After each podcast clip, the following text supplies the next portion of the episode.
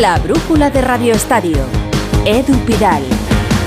Deportes a las 9 de la noche con un clásico a la vuelta de la esquina. Venimos de una semana de Champions y hoy se juega la Europa League con el partido del Betis en marcha desde las 7 menos cuarto en Limasol. ¿Y cómo le va José Manuel Jiménez? Hola. Hola, ¿qué tal? Muy buenas, Edu. Bueno, pues está ganando el Betis, eh, sin duda buenas noticias, aunque acaba de enviar la pelota al palo el, eh, Limasol a punto de empatar el eh, conjunto chipriota. estamos ya en el tramo final del partido y curiosamente en el 29 de la segunda parte, una jugada del Aris Limasol que acaba con la pelota en el palo después de un lanzamiento de Mayan Vela en el contraataque que conduce Abde. Primero la pelota eh, se marcha al eh, larguero después del remate de Asan Diao, el rechace para Yoce y es el canario el que ha puesto el primero en el marcador. Así que de momento buenas noticias, aunque el Betis también eh, sufriendo complicaciones por momento, pero de momento por delante del marcador 88 de partido, Aris Limasol 0, Betis 1. Ahora contamos el final de ese partido, el Betis que perdió en la primera jornada ante el Rangers y ganó al Spartak de Praga en el Villamarín, hoy sería su segunda victoria en la fase de grupos. Y estamos a menos de 48 horas del clásico, a menos de 48 horas de que ruede la pelota en Montjuic, sábado a las 4 y cuarto, Barça-Real Madrid. Hay varios asuntos que calientan la previa del partido. Lo último ha sido la información que cuenta el Confidencial. Ana Muñoz, que es exdirectiva de la Federación Española, ha contado ante un juez que Luis Rubiales frenó una sanción a Sergio Busquets, el jugador del Barça, para que pudiese jugar un clásico ante el Real Madrid. Muñoz declaraba por el caso Supercopa, en el que explicó, por cierto, que Rubiales le ocultó el acuerdo con Arabia Saudí y que la federación podría haberlo hecho sin la intermediación de Piqué. Piqué se llevó por aquella comisión 24 millones de euros. Pues la exdirectiva expuso que el detonante de su dimisión fue una asamblea celebrada en diciembre de 2019. El día anterior, su departamento de integridad comunicó que iba a denunciar a Busquets por unas declaraciones sobre los árbitros. Rubiales le pidió que lo pospusiera y le dijo que sería pegarse un tiro en el pie. Esta declaración, esta versión de Ana Muñoz, va a tener recorrido, lo van a ver. Otro asunto que ha, calentado los últimos días, el tuit de Miquel Camps, portavoz adjunto de la Junta Directiva del Barça. Decía, no es racismo, se merece una colleja por payaso y vacilón. ¿Qué representan estas bicicletas innecesarias y sin sentido en el medio del campo, refiriéndose a Vinicius? Pues ayer contaron en jugones que Florentino no acudirá al palco del Camp Nou, ante la ausencia de disculpas de este directivo. Yo no me explico cómo el Barça, cómo la porta, le mantiene en su junta. Todos explican que no es la primera vez que lo hace y que tampoco es un directivo de peso. Pues miren, si un tuit del señor Camps ha obligado a tener que salir a disculparlo al vicepresidente Juste, a dar explicaciones al entrenador, a Xavi Hernández, borrar un tuit no es suficiente, porque los actos tienen consecuencias y Miquel Camps no debería seguir ni un solo día más si el Barça es un club serio, que a veces con algunas actitudes lo dudo.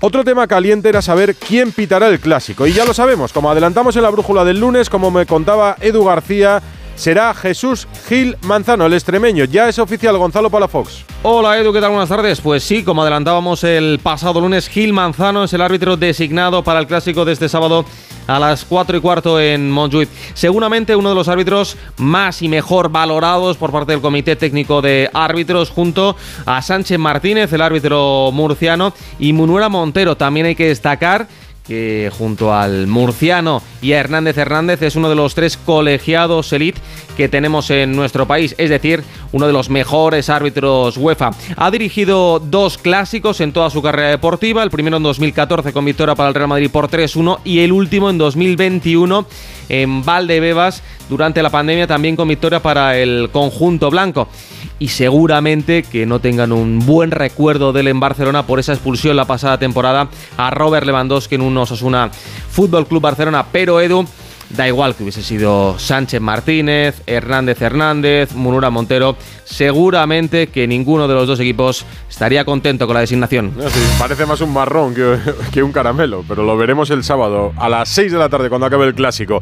Vamos con la última hora de los dos equipos, porque en el Barça parece que Xavi ha jugado a esconder sus cartas y puede recuperar a la mayor parte de los jugadores que tenía tocados. ¿Cómo está el Barça? Alfredo Martínez, buenas tardes. Buenas tardes. Eh, la mayor parte no, pero sí más de lo que parece. más de lo que parece, sí, porque fíjate tú que están descartados Cundé, Sergi Roberto y Pedri, que son tres bajas sensibles, sobre todo la de Pedri que lleva para dos meses, pero según hemos podido saber, mañana es el día clave para Lewandowski y De Jong. Onda Cero viene avanzando desde hace unos días que Lewandowski quiere entrar en la convocatoria, que De Jong quiere entrar en la convocatoria y Rafinha estaría para media hora. De hecho, Rafinha hoy ya ha participado en parte de la sesión preparatoria. Hay quien dice que se han vestido de corto De Jong y Lewandowski. Bueno, según información de Onda Cero, no ha sido así. No han estado sobre el césped. Hoy no se han probado. Que mañana se prueben es otra cosa. Y ahí intentarían llegar al partido con el tiempo justo, por lo menos para ayudar. Cada vez es más difícil que sean titulares, pero sí por lo menos tener ciertos minutos, porque son golpes y no han perdido todo el ritmo de preparación. Lo cierto es que Joao Félix, que también tenía un golpe en el tobillo, sí está en condiciones. Él ha reconocido que está perfectamente y por tanto eh, tendría la recuperación de Gaby, que recordarás no estuvo en Europa por sanción, pero es otro de los que se apunta. Falta por ver si Fermín López, el MVP del último partido, sería titular o no. Está posicionándose porque está haciendo una actuación extraordinaria, pero en cualquier caso habrá que ver cómo lo decide y lo resuelve Xavi. Luego, si quieres, vamos dando algunas pinceladas. Pero escuchemos a Xavi Hernández y a Íñigo Martínez que ya valoran lo que supone el clásico y cómo llega el Barcelona después de ganar el durísimo partido ante el Atleti Bilbao y el corrioso choque ante el Shakhtar. Bueno, llegaremos, llegaremos al 100%. Lo que tenemos que recuperar, descansar, eh, desconectar ahora eh, entre hoy y mañana. Sí es verdad que hay futbolistas con muchos minutos, mucha carga física, pero creo que estamos muy bien. Ahora pues vamos a descansar porque es un partido va a ser complicado, donde Real Madrid siempre pone las cosas difíciles y complicadas pero sabemos obviamente que si el equipo está bien, pues somos capaces de ganar a cualquiera. Ya pensando en el clásico, después de la victoria ayer en Champions ante el Shakhtar, decía Belardo en Radio Estadio Noche que piensa que Xavi jugará con cuatro centrocampistas. ¿Cuál es la idea del técnico Blaugrana ahora mismo, Alfredo? Yo creo que esa es la, la situación y máxime tal y como están llegando los tocados, ¿no? Así que yo apostaría por un mediocampo con Uriol Romeu, Gaby, Fermín López y Gundogan y arriba por Ferran y eh, Joao Félix, con la opción de Lamin Yamal en cualquier momento del partido para cambiar las tornas. Joao Cancelo, Araujo, Christensen, Valde y Ter Stegen. Ese es, a día de hoy, el planteamiento que pretende el técnico del Barcelona, que además no quiere cambiar las rutinas, es decir, no va a hacer nada especial. Mañana ofrecerá rueda de prensa a la una, entrenamiento a las 11 la lista podría darnos un poquito más tarde para apurar lo que estamos diciendo o incluso para, como tú estabas preguntando, esconder un poco esas bazas que hemos desvelado en Onda Cero desde hace algo más de dos días. Mm. Y el, lunes, el, el sábado, citados al filo de las 10, 11 de la mañana en la Ciudad Deportiva, almuerzan juntos y se van al estadio. Así está el Barça. El Real Madrid tiene menos dudas, porque Ancelotti parece tener menos dudas, al menos de cara al 11. ¿Cómo está el equipo blanco? Fernando Burgos, buenas tardes. ¿Qué tal? Buenas noches, Edu. Jude Bellingham se apunta al clásico del sábado, aunque esta mañana no ha entrenado y ha descansado por las molestias en la zona inguinal que sufrió en Braga. Así lo ha confirmado el jugador inglés en televisión española con su español más básico. Hola amigos de Teledario, soy Jude Bellingham y está en el clásico. Pues más claro, el agua con Bellingham recuperado, Carlo Ancelotti dice que tiene claro el once titular. Álava, Mendy, Kroos y Chouameni, que fueron suplentes el martes en Champions League, serán titulares. Y salvo que el italiano se plantee jugar con cinco centrocampistas en detrimento de Rodrigo Goes, con Bellingham y Vinicius Jr. en ataque, Camavinga apunta a suplente. Ayer Vinicius Jr. publicó un tuit con una foto junto a Bellingham con el siguiente texto. Nueva dupla, nueva generación, es el Real Madrid una publicación que ha sorprendido para mal al entorno de Rodrigo Goes. El equipo entrena mañana a las 4 de la tarde. Ancelotti habla en rueda de prensa a las 3 y cuarto y el viaje en avión hasta la ciudad condal será a las 7. El Madrid no puede viajar el día del partido porque este es a las 4 y cuarto en Montjuic, sin Florentino Pérez, que no acudirá finalmente al clásico. Por cierto, en clave directiva, el Real Madrid ha fijado para el sábado 11 de noviembre las asambleas generales ordinaria y extraordinaria para sus socios compromisarios. En el orden del día, el punto 3 propone denominar a la ciudad Real Madrid Ciudad Real Madrid Florentino Pérez, a petición de más de mil socios representantes. ¿Tú crees, Edu, que habrá algún problema para aprobar por mayoría absoluta ese punto? Yo creo que casi por unanimidad. Pues no, no, no creo que haya ningún problema en aprobarlo. Eh, da para debate lo de que a Rodrigo le siente mal que Vini suba un tweet hablando de nueva dupla con Jude Bellingham. Lo comentamos a partir de las once y media. Clásico a la vista. Lo vamos a contar en Radio Estadio con Edu García. Me interesa la reflexión de Santi Segurola en este jueves y cómo ve él este Barça Real Madrid para cerrar el mes de octubre. Hola Santi, muy buenas. Buenas tardes Edu. Bueno, el clásico es indescifrable por naturaleza, pero en esta ocasión antes del partido el Madrid tiene las cosas más claras. Todo el mundo pensará en 8, 9 y hasta 10 jugadores del Madrid que probablemente, que seguramente estarán en el encuentro. Y no está tan claro en el Barça, primero porque hay muchas lesiones y también porque eh, los jugadores que uno cree titulares no sabemos si van a estar muchos de ellos en sus puestos naturales. Eh, aparte, yo creo que Xavi se ha guardado noticias con respecto a los lesionados. Muchos de ellos no estarán en su mejor condición, pero creo que alguno como Lewandowski le va a tocar jugar este partido. Y también es muy interesante por lo menos ver cuál es la reacción de Bellingham a su primer derby, a su primer clásico, o como se quiera decir. Bellingham ha estado colosal, eh, superior en este inicio de temporada y el partido este terminará por, seguramente, por definirnos qué clase de jugadores si uno que va a arrastrar al Madrid directamente a la victoria o como en algunos casos, y no lo creo en este, jugadores muy buenos que se han achicado en el, en el clásico. Y por último, recuerdo también a lo que puede ofrecer Joe Félix, que ha jugado muchos derbis eh, madrileños y no ha ganado ninguno. Todos los enfrentamientos que ha, que ha tenido con el Madrid, tanto en el en el, Atlético Madrid como en el Chelsea, Joe Félix no ha ganado ninguno en partido oficial. Se le recuerda en aquel 7-3 de presentación en Estados Unidos, pero creo que esta será una buena oportunidad para él para demostrar que esa debilidad que ha mostrado en este tipo de grandes partidos tiene que superarla. Tenemos ganas ya de que llegue la hora del comienzo del partido. Ha acabado el Betis en la Europa League. Jiménez con victoria. Sí, con victoria. Ha ganado el conjunto verde y blanco 0-1 con el tanto de Ayoce en el minuto 29 de la segunda parte. Es cierto que el Betis lo ha buscado, pero también ha sufrido y de hecho ha habido un par de palos para el conjunto chipriota en la segunda parte. Uno de Mayambela, precisamente la jugada previa a esa contra que eh, suponía el tanto del conjunto verde y blanco. Una más en el minuto 86, un eh, remate de Brown que se marchó a la madera, pero el Betis saca el partido adelante. En el otro partido del grupo, el Esparta de Praga y el Rangers han empatado a cero, con lo cual el Betis queda como líder en solitario después eh, de la tercera jornada. Con un grupo muy apretado, pero líder, con seis puntos los verdes blancos. Gracias, Jiménez. Hay un clásico que se juega hoy y que comienza en un minuto en el Wizzing Center. El seguro de coche de línea directa te ofrece las coberturas más innovadoras y los servicios más completos y diferenciales. Y además, al mejor precio. ¿Qué más se puede pedir? Solo un seguro adelantado a su tiempo puede hacer esto. Cámbiate ahora y te bajamos el precio de tu seguro de coche sí o sí. Ven directo a lineadirecta.com o llama al 917-700-700. El valor de ser directo. Consulta condiciones. Lleva tu negocio a otro nivel con Vodafone Business. Con negocio a medida disfrutarás de fibra y móvil con soporte informático 24/7. Escoge entre ciberseguridad, presencia digital o reparación y sustitución de dispositivos. Infórmate en vodafone.es o llamando al 1443. Vodafone Business. Together we can. ¿Te lo digo o te lo cuento? Te lo digo. No me ayudas con las pequeñas reparaciones de casa. Te lo cuento. Yo me voy a la mutua. Vente a la mutua y además de ofrecerte nuestro servicio de manitas hogar, te bajamos el precio de tus seguros, sea cual sea. Llama al 91 555 5555. Te lo digo o te lo cuento. Vente a la mutua. Condiciones en mutua.es. Cuarta planta. Mira, cariño, una placa de Securitas Direct. El vecino de enfrente también se ha puesto alarma. Ya, desde que robaron en el sexto, se la están poniendo todos en el bloque. ¿Qué hacemos? ¿Nos ponemos una? Yo me quedo más tranquilo si lo hacemos. Vale, esta misma tarde les llamo.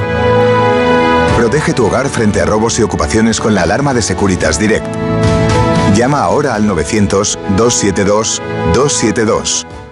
Ojo al vatio. ¿Sabías que cada kilovatio de potencia contratada supone 40 euros más al año?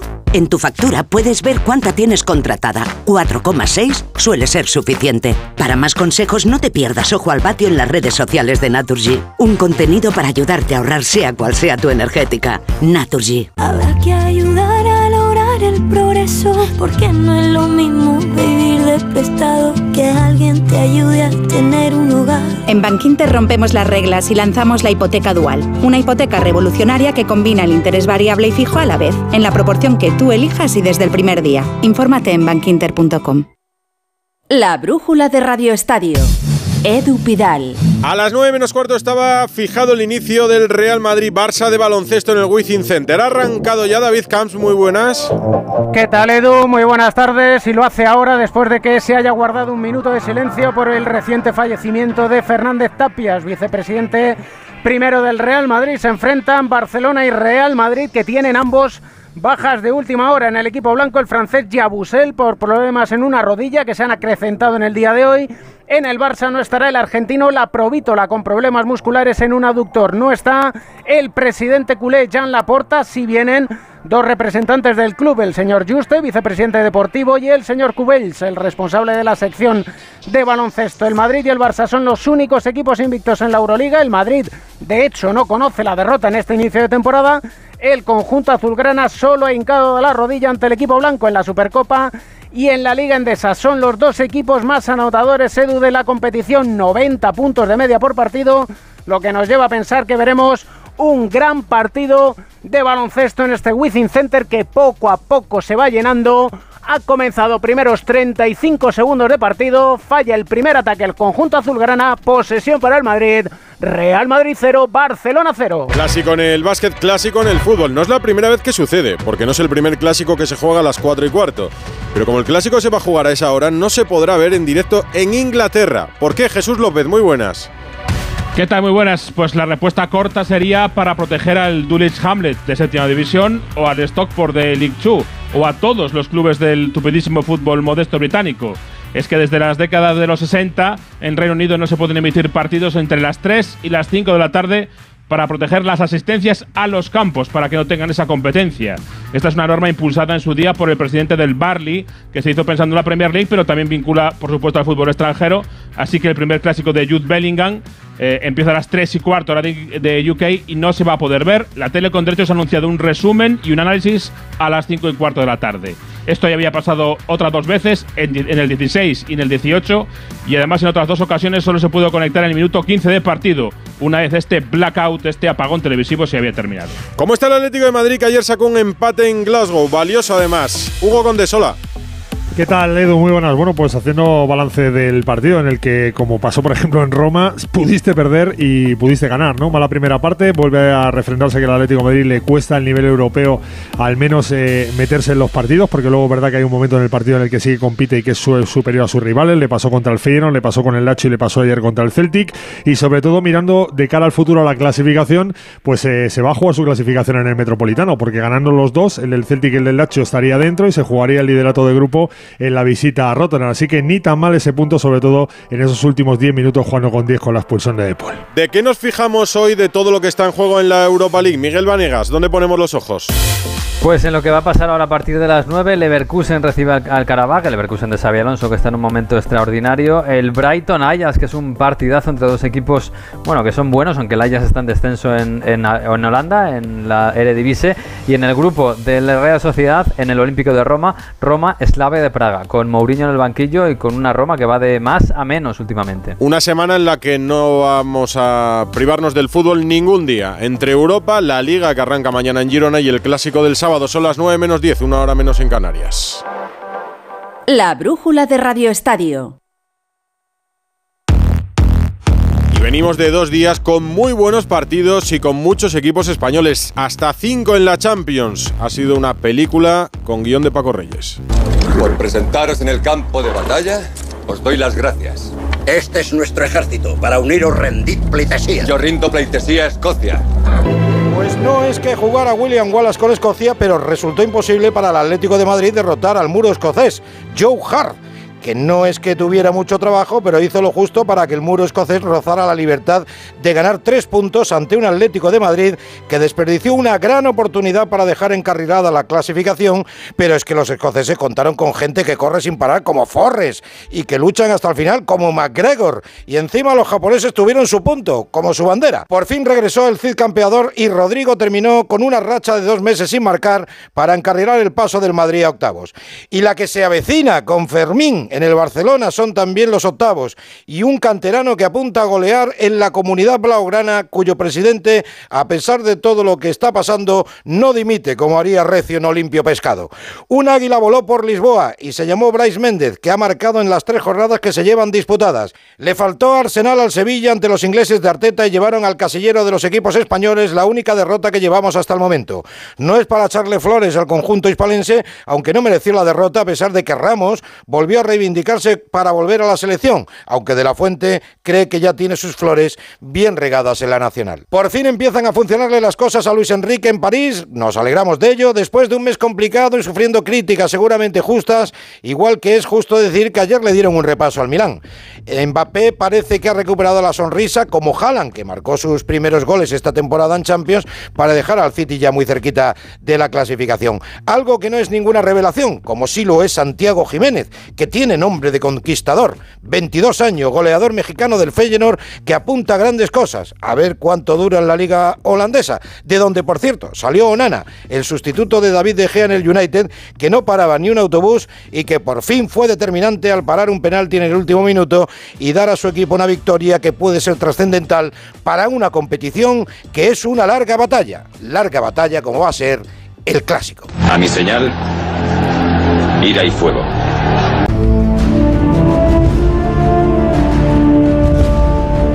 Y todo nos lleva al clásico, que será una gran batalla, como Gladiator, la película de Paco Reyes. Javier Tebas, el presidente de la Liga, Enrique Cerezo, Ángel Torres, también el secretario de Estado para el Deporte, Víctor Francos, han estado hoy lo, en los premios al altruismo que organiza la Fundación José Ramón de la Morena. Pues le ha dado a Rafa Fernández para pensar que a Rocha, Pedro Rocha, el presidente de la Federación, le están dejando quizá en exceso hacer y deshacer desde el sillón presidencial. Rafa. Hola Edu, ¿qué tal? Diría yo que Pedro Rocha está excediéndose en su labor de presidente de la gestora de la Real Federación Española de Fútbol, que está excediéndose en las funciones que debe tener una gestora. El presidente del Consejo Superior de Deportes, Víctor Francos, le ha permitido que solo haya unas elecciones y que sean en 2024, a la espera, eso sí, de lo que diga el Tribunal del Deporte ante la denuncia de Miguel Galán para que Rocha convoque ya elecciones porque Miguel Galán considera que ya lo debía haber hecho porque esa es la misión de una comisión gestora.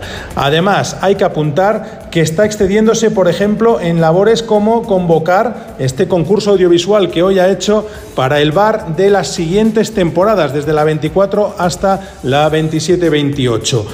¿Es eso labor de un presidente de gestora? Desde luego parece que no. La gestora debe estar para temas ordinarios y es evidente que está trabajándose Pedro Rocha a Tebas, a los árbitros, a los sindicatos. Hasta se ha visto con el presidente del COE, Alejandro Blanco, según hemos podido conocer en Onda Cero. El gobierno le debe exigir que diga si se va a presentar o no, porque si lo hace, también es evidente que habría usado todo esto para su propio beneficio.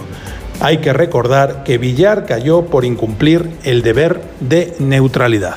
Es verdad, y lo recordamos recurrentemente. Mañana comienza la jornada 11 en Primera División, que hablamos mucho del Barça Real Madrid, pero arrancar arranca mañana. 9 de la noche, Girona Celta, Vicente Casal. Buenas, Edu. Mañana se sube el telón de la undécima jornada en Primera División. A partir de las 9 Montilivi se enfrentan Girona, segundo clasificado contra el Celta décimo octavo clasificado. Ha habido flores hoy en las ruedas de prensa de ambos entrenadores. Michel dice que tiene menos puntos el Celta de los que merece, que es un equipazo, mientras que Rafa destaca que tiene el Girona un buen equipo, un buen entrenador, buenos jugadores, por eso está donde está y también eh, apuntaba que no teme a su despido. Por parte del Girona son bajas Juan Carlos, Tony Villa y Borja García, mientras que recupera Michel a Bernardo Espinosa y a Víctor Sigankov. Por parte del Celta no podrán jugar por lesión Carlas Pérez, Aidú, Ristic, mientras que tampoco lo podrá hacer sancionado Iván Villar. El partido será arbitrado por Isidro Díaz Cemera. Más noticias de los equipos de primera división, más noticias y más fútbol. Andrés Aránguez. ¿Qué tal, Edu? Pues comienzo con la reunión que han tenido en el día de hoy Marian Mourinho, directiva del Celta de Vigo y que será futura presidenta del club a finales de este año, con Medina Cantalejo, el máximo responsable del Comité Técnico de Árbitros en España. La reunión ha sido a petición del Club Celeste, que se siente perjudicado en varias decisiones arbitrales en este inicio de temporada. Han pedido una aclaración de estas jugadas y ha durado dos horas y media. En el Granada hemos conocido la destitución del director deportivo de Nico Rodríguez, la mala planificación de este verano en la plantilla y y el mal inicio de temporada le ha costado el cargo y todo apunta a que su sustituto será Mateo Toñosi. Por cierto que la Fiscalía ha admitido a trámite la denuncia del colectivo palestino de Granada a la que se han sumado algunos socios del club contra el delantero israelí Beisman por delitos de odio en las redes sociales y ahora tienen seis meses para investigar estas acciones. Y en el Sevilla buenas noticias para Diego Alonso que recupera a Fernando para el partido ante el Cádiz, partido que será una fiesta en la previa donde hay organizados varios actos de carnaval y gastronomía para celebrar antes de la disputa del derbi andaluz. Estamos en la previa del partido que juega mañana la selección española de Monse Tomé en Salerno frente a Italia. Ana Rodríguez. Eso es el tercer encuentro de esta Liga de las Naciones a partir de las 6 menos cuarto ese Italia-España, una Italia a la que España, la selección femenina, nunca ha ganado los nuevos enfrentamientos que hemos tenido, pero que mañana partimos como claras favoritas para ganar ese encuentro. La única duda era la de Jenny Hermoso por un golpe en el tobillo, pero mira, escuchando a Monse Tomé, parece que Jenny está bien y además disfrutando de su vuelta a la selección. Eh, estamos contentos de, tenerla aquí, de, haberla visto de nuevo con nosotros. Ella tenía ganas de estar y siempre es algo que yo también le digo a ella y, creo que todos los del staff identificamos. Cuando está en el campo, Jenny es sonrisa y, y bueno, en los entrenamientos los ha podido completar bien. Eh, feliz de, de, entrenar y feliz de estar aquí. Jenny es la sonrisa de la selección, la verdad es que lo confirmaba Monsetome, todos estamos de acuerdo. La selección que vuela a España después de ese partido para preparar el siguiente el martes ante Suiza en Zurich, de aquella manera, porque el lunes en la previa está esa gala del Balón de Oro en donde Aitana Bomati parte como clara favorita. Mañana en la brújula con Granado y hoy tenemos en marcha en el Wizzing el clásico del baloncesto. Nos contaba Camsi que ya había arrancado a las 9 menos cuarto. ¿Cómo va a ser Real Madrid-Barça, David? De momento el inicio es de color azulgrana, 6-14 a 4 minutos para llegar al final del primer cuarto. Ha tenido que pedir tiempo muerto Chus Mateo ante la endeblez defensiva de su equipo y ante la pasividad ofensiva y el Barcelona mucho más metido en el encuentro con Jan Vesely, seis puntos máximo anotador de momento junto a Eddie Tavares, que es el único que anota en el equipo blanco que ahora pierde el balón. Real Madrid 6, Barcelona 14, 3.46 para el final del primer cuarto. Para coger ambiente de clásico, estamos viendo ahí a, a Bellingham, a Rodrigo, a Vinicius, a Chouameni, está repleto de jugadores el palco del Wizzing Center. Y esta temporada, los jueves en la brújula, los cierra Raúl Granado. El brujulazo. ¿Qué es eso? Con Raúl Granado. ¡Ole tú! ¡Ole tú! Pereza, flojedad, descuido o tardanza en las acciones o movimientos. Eso es lo que sienten millones de personas antes de un clásico. No por lo que significa un partidazo de esta dimensión, sino por todo lo que no es fútbol. Por el ruido generado alrededor de 90 minutos que, no nos engañemos, dan tres puntos más como cualquier otra jornada de liga. Quizás aquella terna interminable de clásicos del 2012 nos llevó a este hastío actual para quien no es de ninguno de los dos equipos. O mejor dicho, para quien no es un hooligan de ninguno de los dos equipos, porque incluso entre blancos y culés, muchos no se encuentran representados entre tanto barro. No era el Madrid de entrar en terrenos pantanosos hasta que cierto portugués ocupó el banquillo, y no era el Barça de fomentar el territorio del victimismo constante hasta que dejaron de ser, o casualidad, el mejor equipo del mundo. Recurrir a la trinchera para ganar adeptos en la batalla como argumento momentáneo no está mal, pero recurrir constantemente a esto consigue lo contrario. Hablemos de fútbol, que son muy buenos. ¿Qué me has hecho? ¿Dónde estoy? Se me aparecen mil planetas. De repente esto es una alucinación. Hablaremos de fútbol, de más fútbol hablaremos a las once y media con la previa del clásico y el lunes, pues no sé qué cara tendrá la torre, pero el lunes, pase lo que pase, seguiremos hablando de fútbol y continuará la temporada. A lo mejor celebras muchas cosas, quién sabe. Pues en cualquier caso no hay que amargarse. Por si acaso come bien para que no se te indigeste la sobremesa.